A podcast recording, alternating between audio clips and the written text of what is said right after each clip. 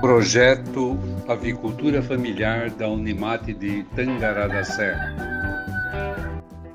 Nesse podcast, teremos a participação do professor Gilmar Laforga e do professor José Roberto Ramos, que são professores do curso de agronomia da Unemate de Tangará da Serra, que abordarão o tema comercialização. O projeto Avicultura Familiar na microrregião de Tangará da Serra, Soluções para o Desenvolvimento Tecnológico, Econômico, Social e Ambiental, tem como um dos seus objetivos melhorar a geração de renda dos avicultores familiares. Professor Laforga, quais seriam os possíveis mercados dos produtos dos avicultores familiares? É, antes nós precisamos definir um pouquinho, né, comercialização. Então algumas coisas precisam ser ditas. Primeiro, que é mercado? Então, de forma bem simples, é o local onde produtores e consumidores se encontram para compra e venda de mercadorias. No nosso caso aqui mais típico, né, em Tangará da Serra, nós temos a nossa feira do produtor. Aqui, nesse tipo de mercado, existe aí uma grande proximidade entre produtor e consumidor, podendo haver desta forma uma menor margem total de comercialização. Que é isso? É a diferença entre o preço pago pelo consumidor e o preço pago ao produtor. Né? Então nós temos uma diferença menor quando esses canais são curtos. Uma outra coisa, Cristiane, que seria interessante falar é com relação aos preços. Obviamente que a regulação dos preços ela se dá né, pelo encontro entre a demanda e a oferta. Isso é o que vai ditar preços locais. É fato que no nosso caso da feira nós temos aí a competição, né, o efeito de substituição por produtos da avicultura é, de grande escala, né? Então isso obviamente aí uh, regula, né, os preços, porque apesar de ser um produto diferente, né, um produto diferenciado, né, a avicultura familiar,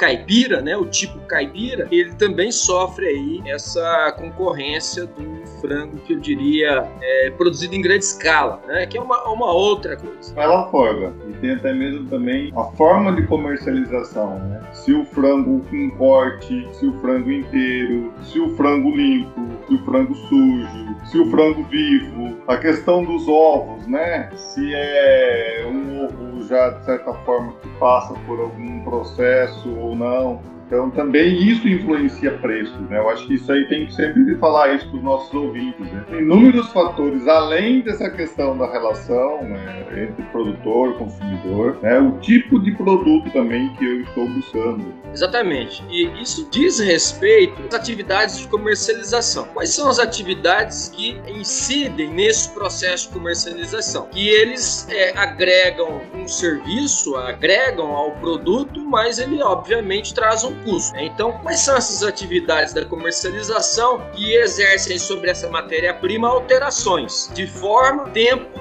e espaço. Em termos de forma, é o que você disse. Né? Você tem uma, uma modificação daquele produto. Então, o frango em pé, ele vai ser abatido, ele vai ser viscerado, ele vai ser armazenado e a forma de apresentação dele vai ser diferente. Do jeito que a dona de casa vai, pega e usa. Tem uma outra atividade que acontece na comercialização que é uma transformação em termos de tempo. Né? Então, quando o produto ele vai ser colocado no momento momento em que o consumidor tem a intenção de utilizar aquele produto. Então, a questão da armazenagem. No caso do frango, o produtor, o avicultor, pode abater e congelar esse produto e disponibilizar ele ao longo do tempo, dessa demanda. É, a outra coisa que diz respeito à atividade de comercialização, que são atividades que agregam valor ao produto, é a questão da, do espaço, né? uma alteração de espaço. Comum as pessoas irem até a feira, pegarem o produto lá, pronto, ao invés de ele ter que se deslocar deslocar 20, 30, 50 quilômetros para buscar uma ave abatida e pronta para o consumo. Então, a questão do espaço, essa transformação que ocorre na, na atividade de comercialização, é, diz respeito basicamente às atividades de logística, que vai levar o produto até o local de interesse do consumidor. Quando eu quero leite ou café, a carne, fruta, eu não desloco para buscar esses produtos né, nos locais de produção. Então, essa é uma atividade que a comercialização traz né, e que, obviamente, vai integrar os seus custos, que vai dar aquela diferença entre preço pago ao produtor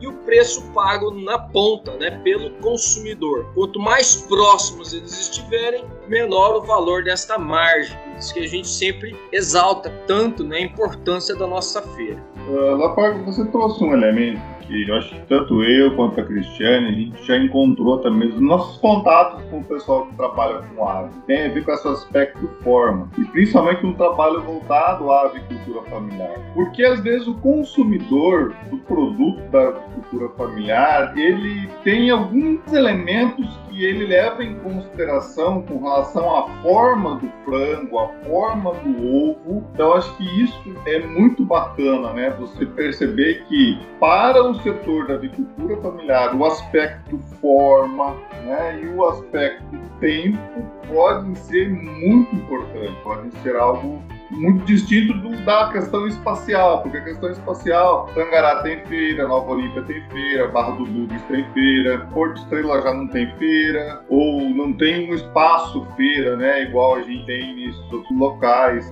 Então, nesses locais, já é uma outra forma, é do contato direto, porta em porta, você visualiza esses mercados para avicultura e do potencial que tem para a avicultura desse tipo de mercado. O que o produtor tem que entender é que tem que atender a comodidade consumidor busca. Né? Então ele quer um produto do jeito que ele quer, da coloração, da forma que vai ser entregue, um porte de um frango que tem que ser padronizada. Né? Então são todas atividades que são exercidas na comercialização. Agora é óbvio que o consumidor ele vai ter que pagar um preço por isso. À medida que você agrega serviços, agrega valor a esse produto, escolhendo o tamanho, coloração, aí tem que fazer escolha de raças, alimentação, né? Né, o abate, cuidado na higiene, na limpeza, na busca de uma certificação. Então, isso tudo traz comodidade para o consumidor. Então, ele pode trazer e vender aqui na feira, ou ele pode se organizar em cooperativas ou em associação de produtores para poder disponibilizar isso em gôndolas de supermercados na capital, por exemplo. Aí ele precisaria partir para facilitar essa questão do transporte, né, da logística, que é a atividade de transformação transformação da comercialização que a gente chama de espaço, para viabilizar essa logística em termos de ganho de escala, ele teria que se organizar em cooperativas ou centrais de associação, enfim, para buscar atender aquele consumidor que está nas grandes cidades. As pequenas cidades, como você já disse, ele tem um acesso através das feiras ou quando não, o consumidor vai até a propriedade e busca. Mas o consumidor, repito, ele quer comodidade, né? Ele quer facilidade facilidade e ele vai remunerar essas atividades que são exercidas na comercialização. É o processo de transformação, armazenagem, o deslocamento, né, a logística deste produto.